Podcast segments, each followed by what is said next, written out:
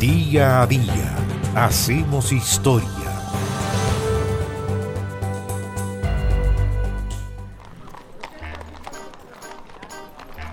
El 2 de febrero del año 1757 nació en Santiago, en la casa llamada El Consulado de calle Catedral, donde hoy día está el edificio del ex Congreso Nacional, el dibujante y escultor Ignacio Andia y Varela, Andia, aunque en otras partes aparece con tilde y sería por lo tanto Andía y Varela.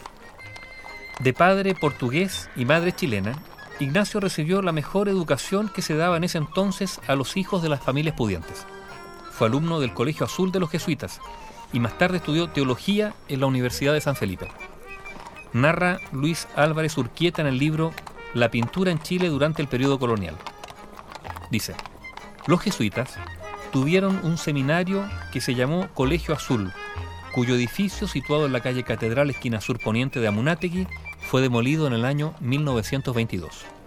Como casi todos los que dominan el dibujo, Varela fue calígrafo y como tal entró a la curia del obispo Alday, llegando a ser secretario de la audiencia episcopal. Recibió de manos de ese obispo la tonsura y las órdenes menores en diciembre de 1776. Poco después, colgó la sotana y fue empleado como secretario de cuatro capitanes generales. Sirviéndose puesto, hizo un viaje con Ambrosio Higgins en el cual desarrolló sus habilidades de geógrafo y calígrafo dibujando un plano del país. Recorrió así Ignacio Andía y Varela la costa de Valparaíso y también realizó un viaje a la frontera formando parte de la comitiva gubernamental y con esas observaciones elaboró un completo mapa geográfico de Chile.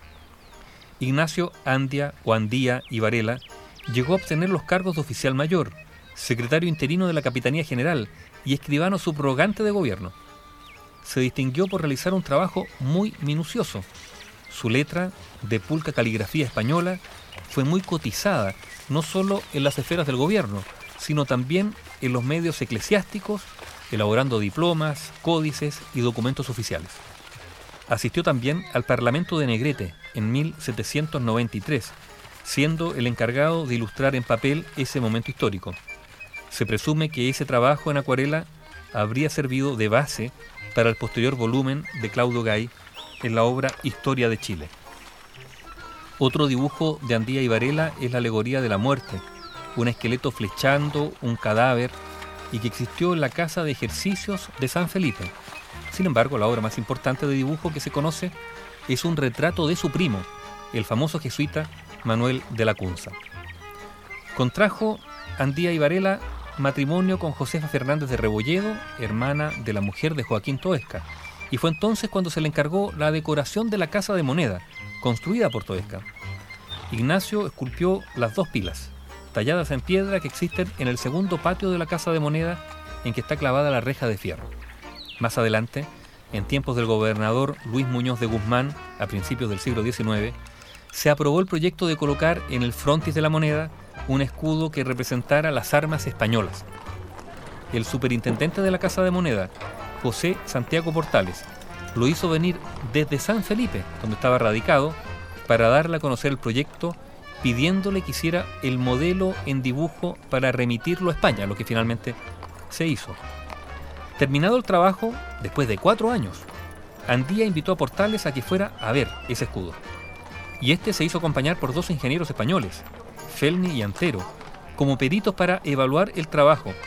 Y esto le dijeron al escultor, tasamos su obra en 12 mil pesos, únicamente para que puedan pagársela, porque el valor de ella para nosotros es mayor, es tanta plata como pesa. Sin embargo, Portales, amarrete, propuso pagarle solo 6 mil pesos, lo que Andía no aceptó.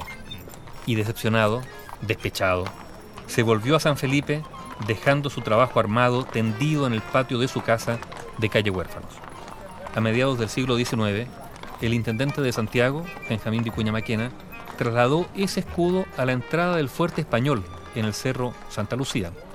Y después de la muerte de su esposa, Andía y Varela volvió a tomar los votos religiosos en el seminario de Melipilla hasta su fallecimiento en agosto de 1822.